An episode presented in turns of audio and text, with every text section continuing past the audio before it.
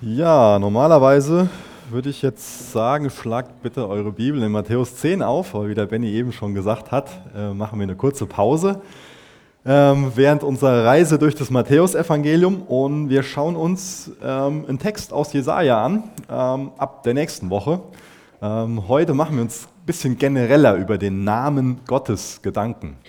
Ähm, ich denke, dass es ganz ähm, interessant für uns wird und ähm, hoffentlich auch konfrontieren. Und vor allen Dingen soll es dazu dienen, dass wir Gott besser kennenlernen. Gott offenbart sich nämlich über seinen Namen. Sein Name ist Programm. Also sein Name beschreibt seinen Charakter.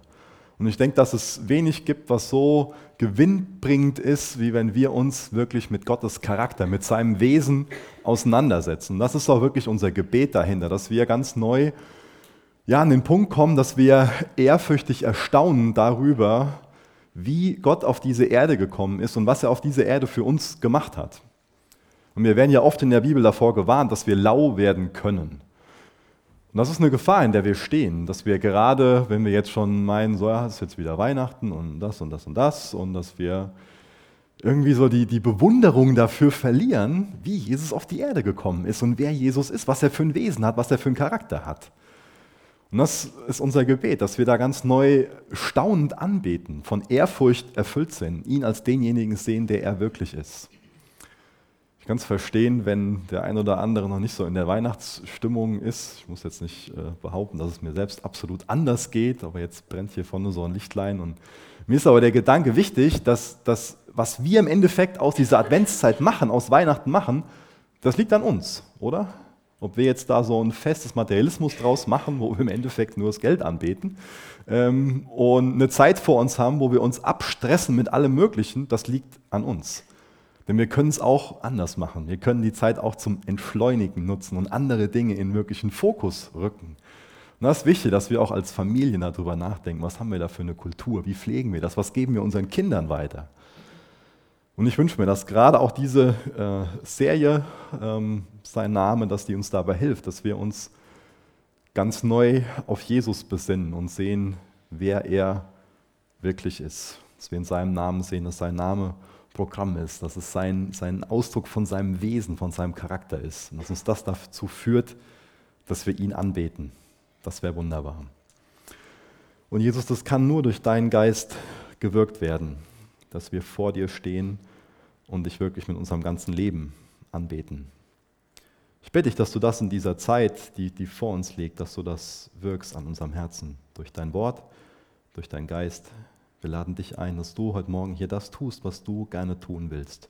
Jesus, dein Wille soll geschehen. Hilf mir dabei, dein Wort so auszulegen, dass es Wahrheit ist, dass es auf dich hinweist. Amen. Wir fangen mal an und lesen uns ähm, ein Vers durch aus 2. Mose, 2. Mose 20, Vers 7. Da schauen wir uns das zweite Gebot an. Weiß nicht, wie sehr du schon über das zweite Gebot nachgedacht hast oder wie viele Predigten du dazu gehört hast. Ähm, ich habe mich so in der Vorbereitung das mal gefragt und ich habe noch nicht so viel zu dem zweiten Gebot gehört. Ähm, aber es ist lohnenswert, sich damit auseinanderzusetzen. 2. Mose 20, Vers 7. Du sollst den Namen des Herrn, deines Gottes, nicht zu nichtigem aussprechen, denn der Herr wird den nicht ungestraft lassen, der seinen Namen zu nichtigem ausspricht. Was bedeutet das denn, Gottes Namen zu nichtigem auszusprechen? Oder ich denke, in vielen Übersetzungen, die ihr gelesen habt, ähm, steht missbrauchen, dass wir seinen Namen nicht missbrauchen sollen. Denn wenn wir doch dann im zweiten Teil lesen, der Herr wird den nicht ungestraft lassen, der seinen Namen zu nichtigem ausspricht, da hat Gott auch unsere Aufmerksamkeit, oder? Ich meine, wer von uns will deswegen gestraft werden? Wer von uns will von Gott gestraft werden? Bestimmt keiner von uns. Da hat Gott unsere ungeteilte Aufmerksamkeit, hoffentlich. Deswegen ist es ja wichtig zu verstehen, was es bedeutet, Gottes Namen zu nichtigem auszusprechen. Jetzt gibt es in der Tora, also in den ersten fünf Büchern Mose, 613 Gebote. Die Gebote, die werden in dem 20. Kapitel von 2. Mose nochmal in zehn Geboten zusammengefasst. Und dann steht dieses Gebot auf dem zweiten Platz. Ich meine, das erste Gebot, das ist wahrscheinlich für uns alle so mehr oder weniger ähm, klar, dass das diesen ersten Platz äh, verdient. Ja? Dass, dass er allein unser Gott ist und dass wir neben ihm keine anderen Götter haben sollen. Dass wir ihn allein anbeten sollen. Dass das auf dem ersten Platz steht, das können wir, denke ich, schnell nachvollziehen. Ja? Aber wie kommt dann hier das quasi auf den zweiten Platz, dieses Gebot, seinen Namen zu Nichtigem auszusprechen? Zu missbrauchen. Warum macht Gott jetzt so ein Thema um seinen Namen? Der Name oder das Wort vielmehr, was für Gott in der Bibel ähm, meistens vorkommt, zumindest im Alten Testament, ist der Name Elohim, das Wort Elohim. Und das ähm, wurde auch in den Nachbarländern von dem Volk Israel sehr häufig gebraucht, beziehungsweise da wurde meistens die Kurzform gebraucht, die auch in der Bibel sehr häufig vorkommt. Das ist das Wort El. Und dieses Wort wurde auch von den Nachbarn von Israel dafür gebraucht, um den mächtigsten ihrer Götter zu bezeichnen. Auch die Kananiter haben das zum Beispiel gemacht, haben ihren, denjenigen, den sie für den mächtigsten Gott hielten, als El bezeichnet. Und dieses Wort Elohim, das ist kein ähm, Name im eigentlichen Sinn, sondern es ist ein Titel. Deswegen ist es sehr gut übersetzt mit Gott. Dieser Name wird auch zum Beispiel verwendet ähm, in, in, anderen Variationen dann als El Elyon, das ist Gott der Höchste, oder El Shaddai, Gott der Allmächtige. Aber El wird nicht nur für Gott verwendet, sondern insgesamt sehr häufig für Geistwesen. Das war denen damals allen klar, dass es sowas wie eine unsichtbare Welt gibt. Und auch da wurden andere Götter als, die haben Namen bekommen. Zum Beispiel bei den Syrern, da hieß der oberste Gott dann Baal. Bei den Moabitern ähm, im, Osten, die haben jemanden verehrt, der Chemosh hieß. Und jetzt gebrauchten die aber alle diesen Namen El oder Elohim. Und dann hatten die anderen noch verschiedene Namen welchen Namen hat denn jetzt der Gott der Bibel? Es ist wichtig, dass wir verstehen, dass Gott selbst seinen Namen geoffenbart hat. Ja? Ganz, ganz, ganz, ganz, ganz, ganz wichtig. Dass nicht wir irgendwie das Recht haben, Gott einen Namen zu geben, sondern dass Gott selbst von sich sagt, ich heiße so und so. Nicht wir geben Gott einen Namen, sondern Gott hat seinen Namen geoffenbart. Wir haben nicht das Recht dazu, irgendwie zu meinen, so, ja, ich denke, Gott ist so und so und ich nenne den so. Und es ist auch absoluter Humbug zu meinen, ja, die nennen Gott so und die nennen Gott so, aber im Endeffekt sprechen wir ja all von dem Gleichen. Die Autorität haben wir nicht. Wenn du hast deinen Namen von deinen Eltern bekommen, die haben da Autorität über dich ausgeübt, dir den Namen gegeben, mit dem du mehr oder weniger zufrieden bist. Wir würden doch Autorität über Gott ausüben, wenn wir hergehen würden und sagen würden, Gott hat den und den Namen. Und wenn wir ihm diesen, diesen Namen ge gegeben hätten und nicht er uns vorher gesagt hätte, ich heiße so und so. Das ist ja ein Führungsakt, einen Namen zu geben. Und nicht wir sind in der Position, dass wir Gott einen Namen geben können, sondern Gott sagt uns selbst. Er offenbart sich uns und sagt uns, so und so heiße ich. Und der Name mit dem Gott sich in der Bibel vorstellt, der ist YHWH. Stutzen wir erstmal, ja.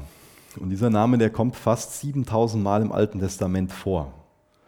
Und die Aussprache davon, von diesem Namen JHWH, den können wir gar nicht der Bibel so direkt entnehmen, da im Hebräischen nur diese vier Buchstaben stehen und die die Vokale rausgestrichen haben. Und dieser Name, der wurde, könnt ihr jetzt gerne wieder mit aufschlagen, der wurde Mose zuallererst in 2. Mose 3 geoffenbart. Das ist ein längerer Abschnitt, wir lesen gleich mal Vers 12 bis Vers 15 vor. Da ist Mose draußen in der Wildnis und da sieht er einen Busch, der brennt, aber nicht verbrennt und betritt der heiligen Boden, zieht seine Schuhe aus und es spricht aus dem Busch zu ihm. Und er bekommt einen großen Auftrag. Er kennt, dass, dass Gott mit ihm redet. Er bekommt den Auftrag, dass er zu dem mächtigsten Mann der damaligen Welt gehen soll, der also das größte Imperium regiert und von sich denkt, dass er allein Gott ist. Und dann soll der Mose da hingehen und dem sagen, dass er in Gottes Namen kommt und dass dieser mächtigste Mann, der von sich glaubt, selbst Gott zu sein, jetzt das Volk der Israeliten gehen lassen soll, damit sie Gott anbeten können. Und da bekommt natürlich Mose dann seine, seine Probleme so. Ja? Ich meine, wo, wo äh, muss ich ja vorstellen, dass er dazu einiges an, an Mut auch braucht, zu jemandem zu gehen, der meint, selbst Gott zu sein. Und dann aufzufordern, lass diese Leute gehen, damit die den wahren Gott anbeten können. Und deswegen entwickelt sich dann da auch ein Gespräch und dann auch so eine, so eine Frage, was der Name Gottes eigentlich, was Gott eigentlich für, für einen Namen hat, ähm, in welchem Namen Mose dann da sprechen soll. Und dann steigen wir mal ein in Vers 13, ich lese bis Vers 15. 2. Mose 3, Vers 13. Mose aber antwortete Gott, Siehe, wenn ich zu den Söhnen Israel komme und ihnen sage, der Gott eurer Väter hat mich zu euch gesandt und sie mich fragen, was ist sein Name, was soll ich dann zu ihnen sagen? Da sprach Gott zu Mose, ich bin, der ich bin. Und dann sprach er, so sollst du zu den Söhnen Israel sagen, der ich bin hat mich zu euch gesandt. Und Gott sprach weiter zu Mose, so sollst du zu den Söhnen Israel sagen, Jabe, der Gott eurer Väter, der Gott Abrahams, der Gott Isaaks und der Gott Jakobs hat mich zu euch gesandt. Das ist mein Name in Ewigkeit und das ist meine Benennung von Generation zu Generation. Gott stellt sich hier also zuallererst als der Ich bin vor, als Jahwe. Tausende Jahre später ist dann Jesus Christus über die Erde gegangen und da gibt es so eine ähnliche Situation. Da geht es auch wieder darum, so die Leute wollen wissen, wer du eigentlich bist, Jesus. Und dann lese ich kurz die Antwort vor aus Johannes 8, Vers 58. Jesus sprach zu ihnen, wahrlich, wahrlich, ich sage euch, ehe Abraham war, bin ich. Könnte hier auch schreiben, ich bin. Also Jesus ist jetzt hier Anfang 30 Jahre alt. Wie alt bist du, Jesus? Oh, ich bin älter als Abraham. Abraham ist jetzt hier seit tausenden von Jahren tot. Irgendwie eigenartig, oder? Äh, ich bin älter als Abraham. Bevor Abraham war, und dann, was, was kommt dann? Was sagt er dann? Ich bin. Was hat jetzt Gott eben in 2. Mose 3, Vers 14, was, was haben wir da gelesen? Sag ihnen, ich bin, hat dich geschickt. Ja? Jesus behauptet hier von sich, Gott zu sein. Es wird schon mal behauptet, dass Jesus nirgendwo im Neuen Testament von sich behaupten würde, Gott zu sein. Aber das hat er ständig gemacht.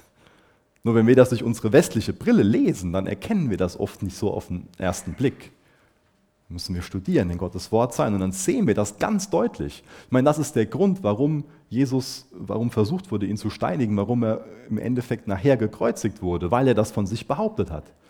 Weil Jesus von sich behauptet hat, Gott zu sein. Und er ist derjenige, der Jahwe, er ist der Ich Bin. Das ist das, das Thema, was sich von der ersten bis zur letzten Seite der Bibel durchzieht, dass Jesus Gott ist. Dass er Retter ist. Dass er der Höchste heilige Gott ist. Der Name Ich bin, das könnte man auch übersetzen mit der Seiende. Das ist ein, passender Name für den ewigen Schöpfer aller Dinge. Das ist auch eine tiefgreifende Aussage darüber, dass Gott so der ultimative Urheber der Realität ist. Derjenige, der ohne Anfang ist, der ohne Ende ist. Seine Existenz hängt also nicht von irgendjemandem ab. Er ist Gott unabhängig.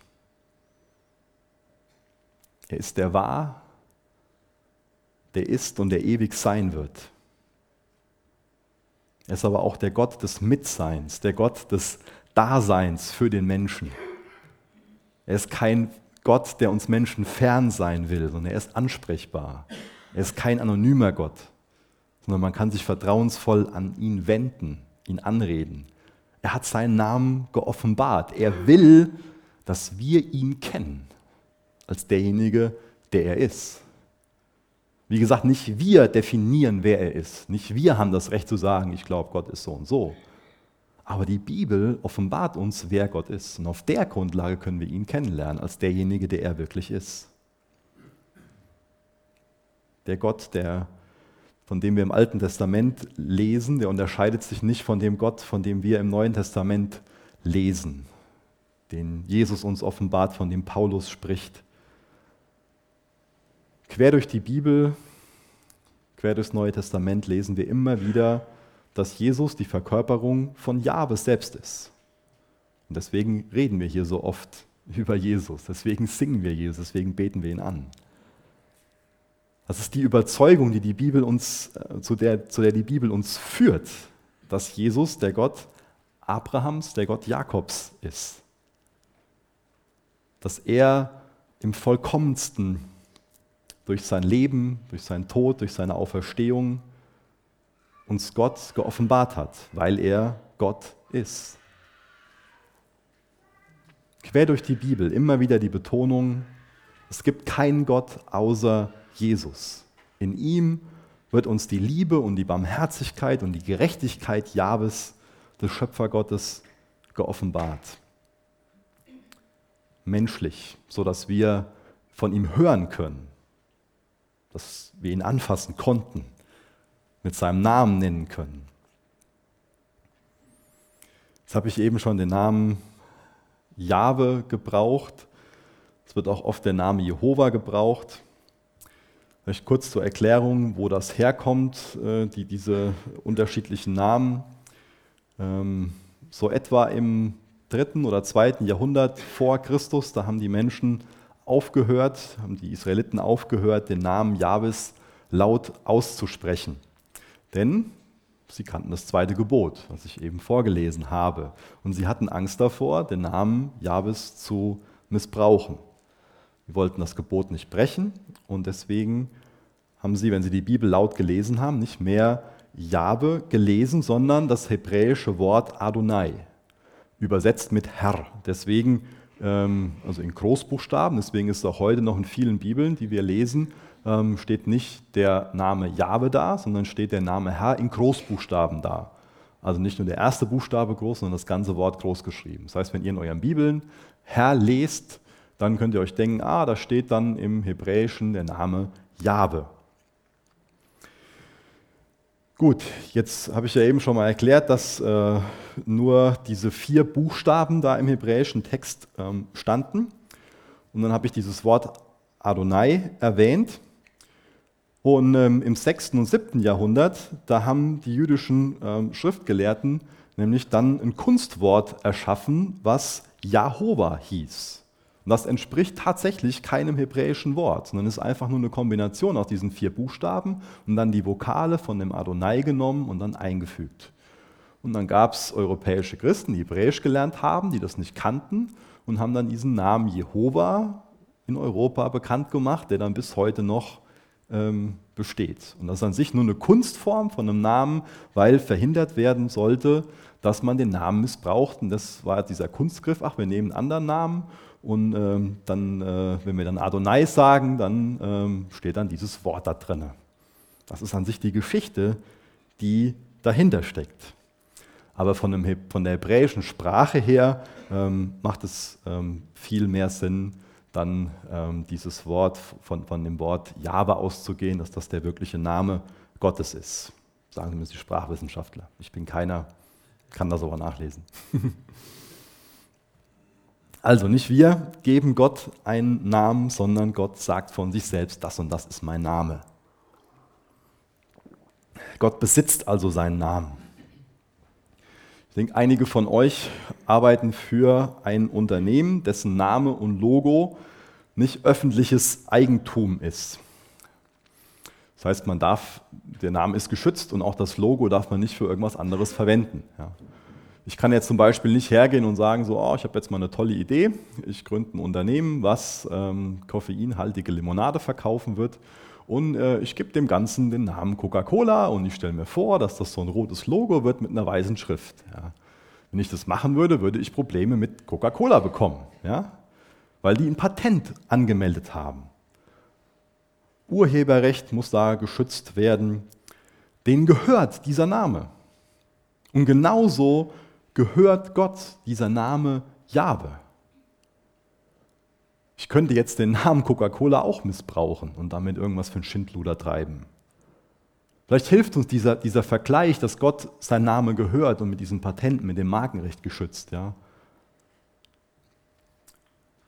Wir können den Namen Gottes in diesem Sinn missbrauchen, wie ich das gerade erklärt habe. Es ist sein Name. Deswegen dürfen wir seinen Namen auch nur unter seinen Voraussetzungen gebrauchen, so dass sein Urheberrecht geschützt wird, so dass nicht sein Wesen, sein Charakter verdreht wird. Unter gewissen Bedingungen dürfen wir seinen Namen total gerne gebrauchen, verwenden. Aber er besitzt den Namen, deswegen dürfen wir ihn nur zu seinen Bedingungen gebrauchen. Das sollte uns klar sein. Ich lese noch mal einen Abschnitt vor aus 3. Mose 24 ab Vers 11 bis Vers 16.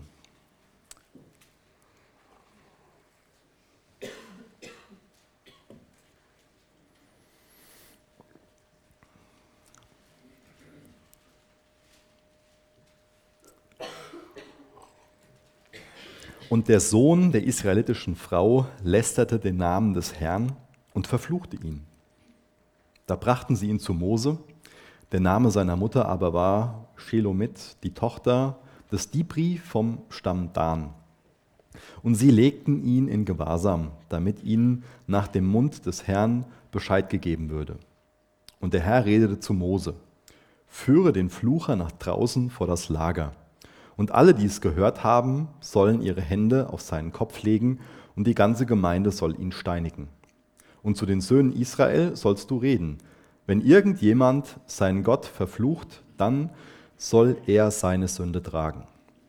Und wer den Namen des Herrn lästert, muss getötet werden. Die ganze Gemeinde muss ihn steinigen. Wie der Fremde, so der Einheimische.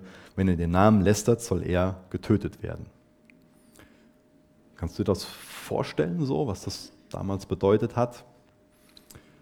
Weiß wenn ich mir überlege, ähm, wenn ich nur mal durch meinen Facebook-Feed so scrolle und sehe, wie Gottes Name da schon mal gebraucht wird. Also wenn, wenn jeder, der heute auf Facebook Gottes Namen missbrauchen würde, wenn das mit ihm passieren würde, dann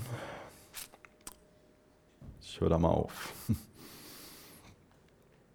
Also die zehn Gebote. Das erste, Jahwe allein ist unser Gott. Ihn allein sollen wir anbeten, neben ihm sollen wir keine anderen Götter haben. Und dann das Zweite, wir sollen seinen Namen nicht missbrauchen. Und die Verbindung von diesen beiden Geboten, das ist das Thema Anbetung. Anbetung, das ist das, worum es bei diesem Gebot geht. Wie wir über Gott sprechen, ist, wie wir ihn anbeten. Also was bedeutet es, den Namen Gottes zu Nichtigem auszusprechen, zu missbrauchen? Das heißt, dass wir ihn gedankenlos verwenden, unwahr aussprechen, mit Falschheit füllen, auf eine Art, die auch leicht ist, die trivial ist, die unbedeutend, respektlos, unehrlich ist. Die Gebote Gottes, die haben immer zwei Seiten. Wenn zum Beispiel gesagt wird, dass wir keinen Ehebruch begehen sollen, dann ist die Kehrseite davon, dass wir unserem Ehepartner treu sein sollen. Also auf der einen Seite ein Verbot und ein Gebot. Das gehört immer zusammen.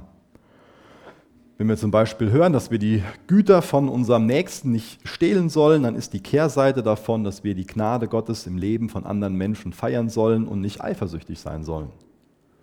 Und wenn es jetzt hier heißt, dass wir den Namen Gottes nicht missbrauchen sollen, dann ist die andere Seite von dem Gebot, ging es auch vor einigen Wochen im Gottesdienst drum, beim Vater unser beten wir, geheiligt werde dein Name. Also das ist zum einen dieses Verbot, nicht, ver, nicht missbrauchen, und auf der anderen Seite das Gebot, geheiligt werde dein Name. Heilig, respektiert, verehrt sei dein Name. Jesus lehrt uns also, dass wir das zweite Gebot nicht verletzen, indem wir den Namen Gottes heiligen. Wir haben ja jahrelang Jugendarbeit hier gemacht ähm, und ähm, schon mal interessant, was man alles so für Einblicke in Familien bekommt. Und bei einer Gesprächsrunde, wo wir uns auch über das zweite Gebot ähm, unterhalten haben und äh, wo ich so ein paar Fragen dazu gestellt habe, was das eigentlich so bedeutet, ähm, kam dann der Satz, dass ähm, ein, ein äh, junger Mann dann gesagt hat, meine Mama, die wollte mir früher immer den Mund mit Seife auswaschen, wenn ich dreckige Wörter in den Mund genommen habe. Und die hat das mit dem zweiten Gebot begründet. Ist interessant. Ähm, ist wohl nicht tatsächlich gemacht worden, aber ich habe auch von meinen Eltern gehört, dass das früher auch schon mal tatsächlich gemacht würde. Aber ich will jetzt heute Morgen nicht mehr Erziehungstipps geben. Das ist dann äh, war jetzt nicht so ernst gemeint, sorry. Was ich eigentlich erzählen will, ist, durch, durch das Gespräch äh, mit den jungen Männern in der Gruppe ähm, kam, kam, eigentlich so der, der, Konsens zutage, dass dieses zweite Gebot eigentlich so ähm, bedeutet, dass wir als Christ nur nette Worte sagen dürfen. Ja?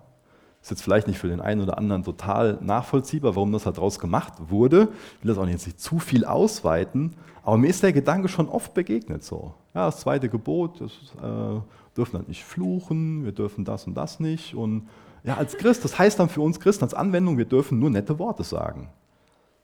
Und da will ich widersprechen, ganz entschieden, weil da auch die Bibel widerspricht. In Jesaja 5, Vers 20, da lesen wir: Wehe denen, die das Böse gut nennen und das Gute böse. Ich glaube, dass wir böse Worte für schlechte Dinge verwenden sollen, oder zumindest, äh, und dann auch gute Worte für gute Dinge. Schlechte Worte für schlechte und gute Worte für gute Dinge. So sollten wir mit den Worten umgehen. Ich denke, dass wir große Probleme verursachen, wenn wir Dinge irgendwie schön reden und nicht mehr beim Namen nennen. Wenn zum Beispiel jemand fremd geht, mit der Frau seines Nachbarn schläft, dann ist das keine Affäre, sondern ist das Ehebruch. Punkt. Ich finde es auch sehr krass, ähm, gerade wenn man sich zum Beispiel Ezekiel anguckt oder Jesaja, wenn man da von vorne bis hinten durchliest, das sind schon viele Worte drin, die sind schon, ähm, wie soll ich das nennen, sehr gesalzen, sehr pfeffrig. Also das ist schon deutlich, welche Worte oft gebraucht werden in der Bibel. Nicht nur in dem Sinne, dass was zitiert wurde, was gesagt wurde, sondern wo Propheten oder wo auch Jesus selbst ganz deutlich ist und Dinge ganz klar beim Namen nennt. Ja, Thomas hat vor kurzem eine neue ähm, Chapel Group angefangen. So, die Männer hätten es auch überlegen können, was, was geben wir da für Namen. Da wäre ihm bestimmt nicht eingefallen, dass man die Gruppe Otternbrut nennt, oder? Das ist kein Name, den man sich so eine Männergruppe gibt. Ja? Wenn ich jetzt Matthäus 23, äh, Vers 33 aufschlage, dann können wir da nachlesen, da sagt Jesus, Schlangen, Otternbrut, wie solltet ihr dem Gericht der Hölle entfliehen? Jesus, das ist aber nicht so wirklich politisch korrekt, was du hier machst. Also, das ist genau das Richtige, was er macht, weil er es beim Namen nennt, weil er es nicht beschönigt. Das ist kein Kompliment, nein. Aber wäre das denn richtig gewesen, da ein Kompliment auszusprechen? Doch gewiss nicht. Schlangen, Otternbrot. Oder Amos, wenn den Propheten Amos aufschlagen, 4 Vers 1, wenn wir das nachlesen, ist eine interessante Geschichte. Geht es um eine Frauenbibelgruppe. Ähm, und es wird ein entarteter Gottesdienst beschrieben. Und dann nennt der Amos die als Prophet Gottes die Kühe von Barschan. Ich meine, das ist kulturübergreifend ähm, politisch unkorrekt. Ähm. Aber er nennt es beim Namen. Jesus hat Dinge beim Namen genannt. Deswegen sollten wir es tun. Ja? Ich sage jetzt nicht, wir benennen unsere Frauengruppe um, da gibt es keine Notwendigkeit für, ja. Entschuldigung.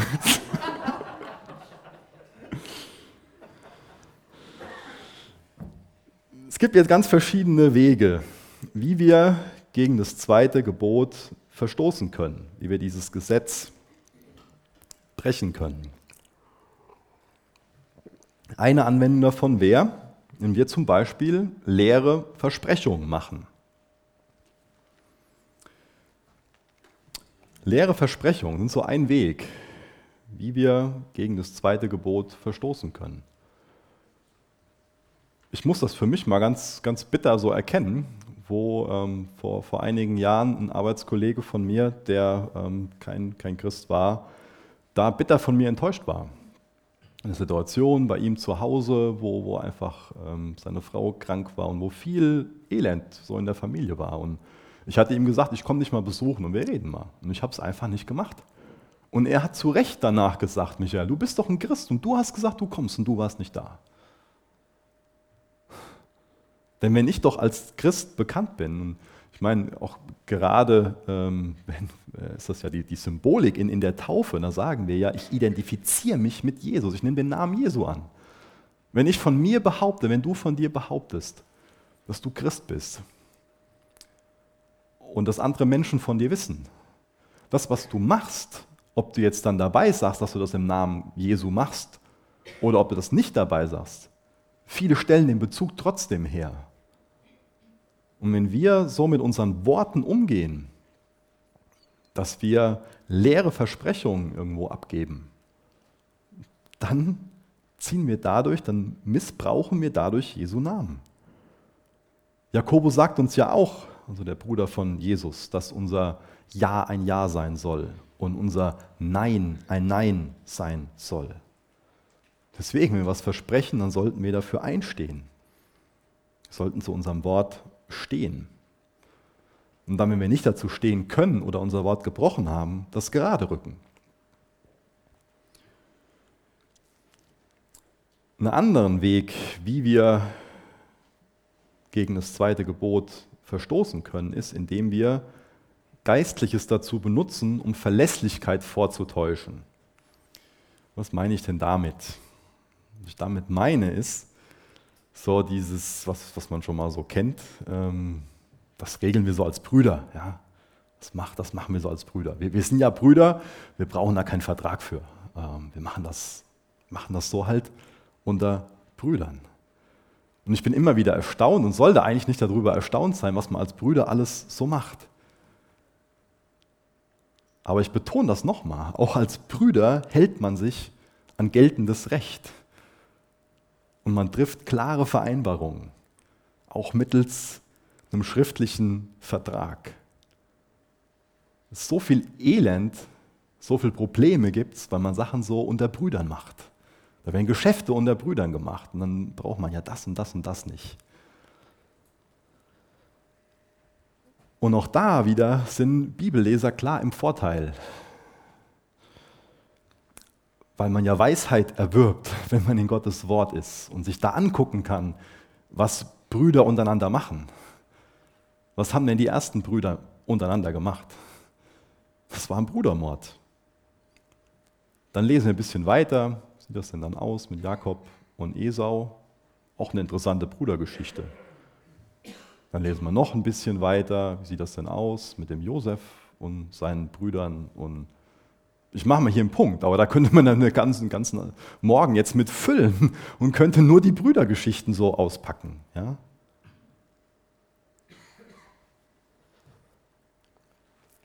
Das nächste ähm, ist eine falsche Prophezeiung. Wenn wir falsche Prophezeiungen aussprechen, dann missbrauchen wir Jesu Namen damit.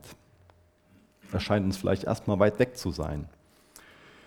Ich lese mal Jeremia 14, Vers 14 vor.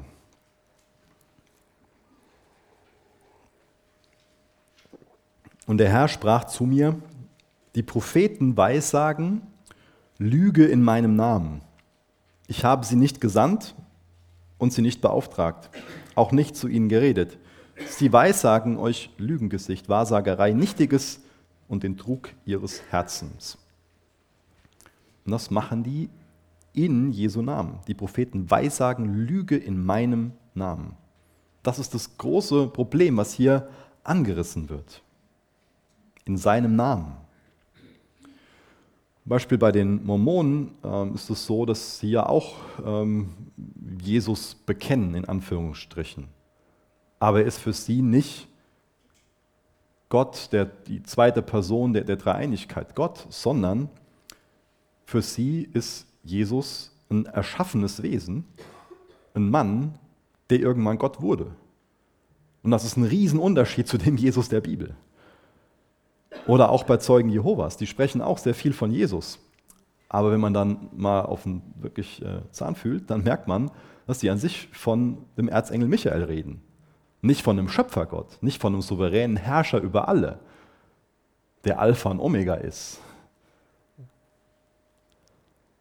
Auch die Muslime reden über Jesus, aber sie glauben nicht, dass er Gott ist. Glauben nicht, dass er vom Tod auferstanden ist. Glauben nicht, dass er am Kreuz an unserer Stelle für unsere Sünde gestorben ist und bezahlt hat. Glauben, dass er ein Prophet ist. Glauben aber auch nicht, dass er der wichtigste Prophet ist.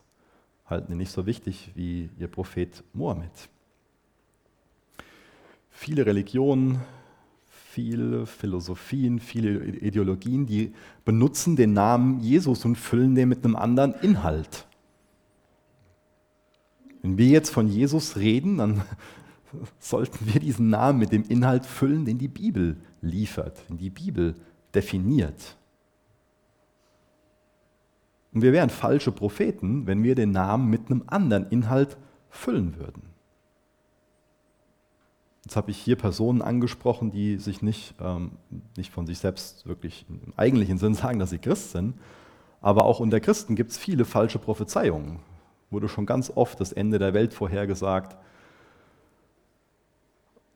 Und selbst Jesus sagt, dass er, dass niemand die Stunde oder den Tag seines Kommens kennt. Er sagt sogar von sich selbst, dass er es nicht weiß. Als Mensch trifft er diese Aussage. Wenn er das nicht weiß, wenn er sagt, niemand kennt die Stunde oder den Tag meines Kommens, dann weiß das auch niemand von uns. Das war jetzt vielleicht alles ein bisschen weit weg von uns. Aber wo ich jetzt nochmal drauf kommen will, ist diese Aussage so, der Herr hat mir aufs Herz gelegt, der Herr hat mir gezeigt. Auch das ist eine Art und Weise, wie wir falsch prophezeien können. Und ich will heute Morgen nochmal ganz deutlich davor warnen, vor, vor diesen Aussagen. Der Herr hat mir aufs Herz gelegt, der Herr hat mir gezeigt.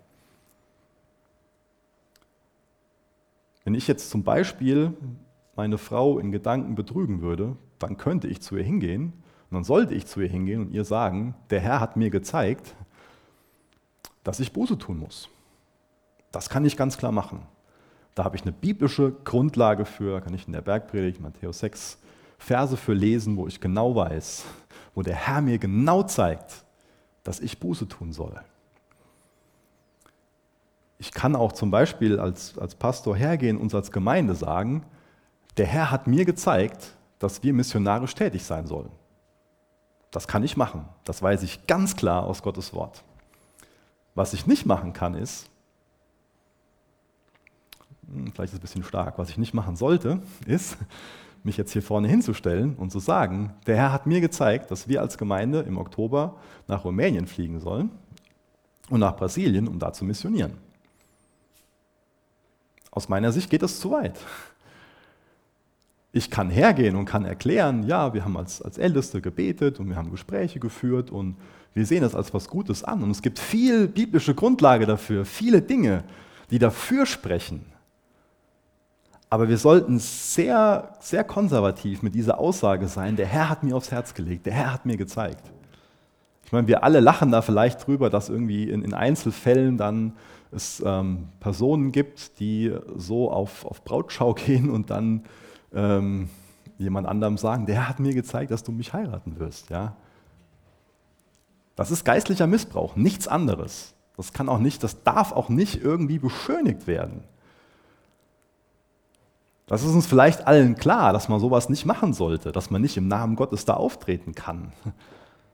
Aber trotzdem verwenden wir, glaube ich, viel zu häufig diese Terminologie, der Herr hat mir aufs Herz gelegt, der Herr hat mir gezeigt, ohne dass wir das genau wissen. Ich meine, das kann auch andere Gründe geben, warum ich es auf dem Herzen habe, nach Rumänien zu gehen, nach Brasilien zu gehen oder ähm, auf dem Herzen hatte, Chapel Groups zu starten. Und es sind ja viele Entscheidungen, die, die gefällt werden, wo man, wo man davon ausgeht, das ist so die Richtung, wo der Herr uns hinführt. Und ich glaube, dass es auch gut ist, das so zu bezeichnen. Ja, wir gehen davon aus, dass der Herr uns dahin führt. Das kann man gut machen. Aber wir sollten sehr vorsichtig mit diesen Formulierungen sein, wo wir das so als absolut darstellen. Denn was kann der andere noch sagen? Ich meine, Punkt, das ist so. Ich spreche in Gottes Namen, Punkt, so ist es. Aber ich kann das nicht mit hundertprozentiger Sicherheit sagen, dass wir nach Brasilien fliegen sollen und nach Rumänien. Und ich will den Namen Gottes doch nicht missbrauchen. Du willst das doch auch nicht tun, oder? Dann sollten wir sehr vorsichtig mit diesen Worten sein. Ja, eine andere Sache, wie wir Gottes Namen ähm, missbrauchen können, ist so die Vorspiegelung, Vorspielung von, von falschen Tatsachen. Ähm, vor kurzem haben wir uns einen Text angesehen, einen sehr herausfordernden Text aus Matthäus 7, 21 bis 23, wo ähm, dann Jesus gesagt hat, nicht jeder, der zu mir sagt, Herr, Herr, wird in das Himmelreich kommen, sondern diejenigen, die den Willen meines Vaters tun. Auch da gab es so eine Vorspielung von falschen Tatsachen. Herr, Herr. Ein Lippenbekenntnis. Da wurde alles Mögliche in Jesu Namen getan. Sondern ja auch erklärt. Haben wir nicht in deinem Namen Wunder getan? In deinem Namen Dämonen ausgelöst? In deinem Namen das und das? Das wurde alles vorgespielt, dass das in Jesu Namen ist. Aber es war, war nicht in seinem Namen. Denn er, Jesus, sagt dann, ich kannte dich nie. Was werden diese Personen hören? Stimmen einfach Worte und Werke nicht überein. Da war nie persönlicher Glaube an Jesus da.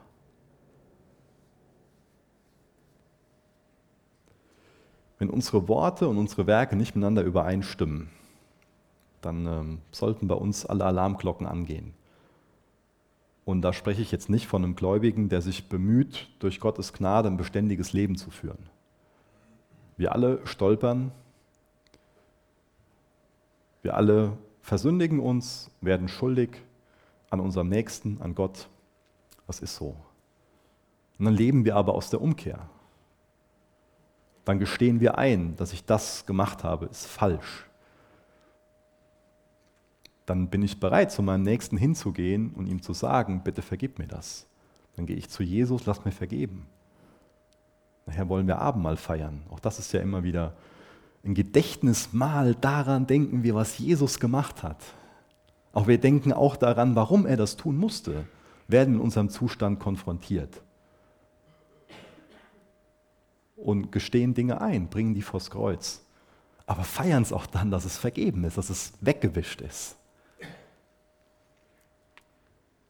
Hier geht es um Personen, wo das, das, das Standardprogramm ist, Worte und Werke, wo das nicht, nicht passt. Und wo, das, wo dann eine falsche Tatsache vorgespielt wird. Dass man angeblich Christ ist, aber es nicht, nicht ist. Wo es nicht diese Beziehung zu Jesus gibt. Das waren jetzt Punkte, wie wir das Gebot brechen können. Aber ich will uns zum Abschluss noch Mut machen, viel aus Jesu Namen zu machen. Dass wir so darauf antworten, dass wir seinen Namen ehren, dass wir seinen Namen heiligen. Und dazu will ich mir mit euch zum Abschluss noch Philippa 2 ansehen, Vers 5 bis Vers 11. Denn da wird uns Jesus als derjenige gezeigt, der er wirklich ist. Ich glaube, wenn wir das lesen, dann wird unser Herz ergriffen und dann wollen wir anbeten. Weil Jesus so wunderbar ist, weil er so gnädig ist, weil er so gerecht ist. Wir lesen den Text mal, Philippa 2 ab Vers 5. Habt diese Gesinnung in euch, die auch in Christus Jesus war, der in Gestalt Gottes war und es nicht für einen Raub hielt, Gott gleich zu sein aber er machte sich selbst zu nichts und nahm Knechtsgestalt an, indem er den Menschen gleich geworden ist und der Gestalt nach wie ein Mensch befunden. Erniedrigte er sich selbst und wurde gehorsam bis zum Tod. Ja, zum Tod am Kreuz. Darum hat Gott ihn auch hoch erhoben und ihm den Namen verliehen, der über jedem Namen ist, damit in dem Namen Jesu jedes Knie sich beuge, der himmlischen und irdischen und unterirdischen, und jede Zunge bekenne, dass Jesus Christus Herr ist, zur Ehre Gottes, des Vaters. Jesus ist nicht im Himmel geblieben und hat gesagt, ich verdiene Ruhm, nicht Demut, ich verdiene Wohlstand, nicht Armut. Ich habe es verdient, die Engel singen zu hören, heilig, heilig, heilig ist der Herr Gott allmächtig. Ich habe es nicht verdient, da hinunterzugehen und zu hören, kreuzige ihn, kreuzige ihn. Jesus hat auf seine Rechte verzichtet, wie wir gerade gelesen haben, indem er zum Diener wurde. Gott wurde Mensch. Wenn wir also viel aus dem Namen Jesu machen, wollen, ihn ehren wollen, dann ehren wir einen demütigen Gott, dann ehren wir einen liebenden Gott, dann dienen wir einem dienenden Gott, dann dienen und lieben wir einem vergebenden Gott. Jesus kommt als der Herr, dessen Name jeder von uns missbraucht hat. Und er geht zum Kreuz, er leidet, er stirbt an unserer Stelle für unsere Sünden, sodass Menschen wie du und ich, die das erste Gebot gebrochen haben, die neben ihm Götter gehabt haben und die das zweite Gebot gebrochen haben, die seinen Namen missbraucht haben, ihn nicht alleine als Gott verehrt haben, ihn nicht alleine angebetet haben, dass die Vergebung für ihre Schuld finden können. Er geht ans Kreuz und sagt, Vater, vergib ihnen. Das ist unser Jesus. Deshalb reden wir gerne über ihn, deswegen singen wir von ihm, weil es keinen Gott gibt, der wie er ist. Es gibt keinen Gott neben ihm.